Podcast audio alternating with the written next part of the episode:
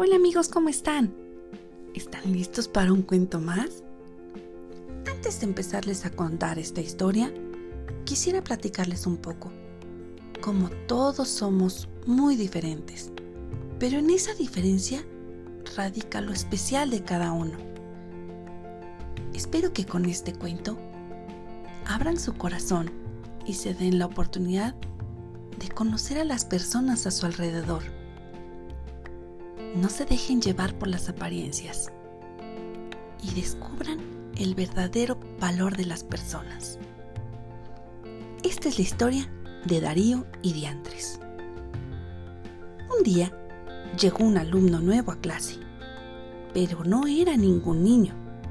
Era un monstruo amarillo que se llamaba Diantres. Un estudiante aplicado que sabía hablar español, inglés, chino y le gustaba ir todos los días en pijama al colegio. Era un monstruo muy sociable, pero ningún niño ni niña quería hacerse su amigo porque era muy raro. Tiene la nariz azul. No se parece para nada a nosotros. Y miren, tiene alas raras en la cabeza comentaban los chicos en el patio de recreo. Diantres se sentía un poco solo.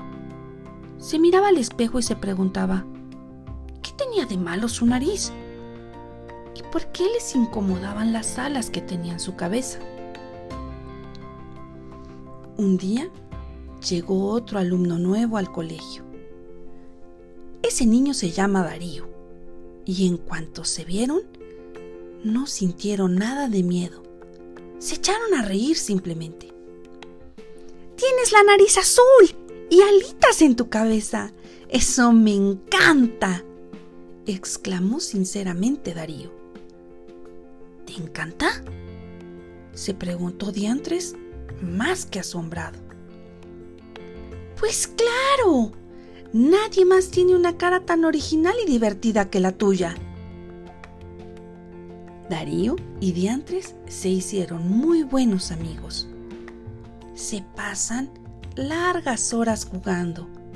El recreo es una maravilla jugando juntos y aunque son muy diferentes, nunca se separan.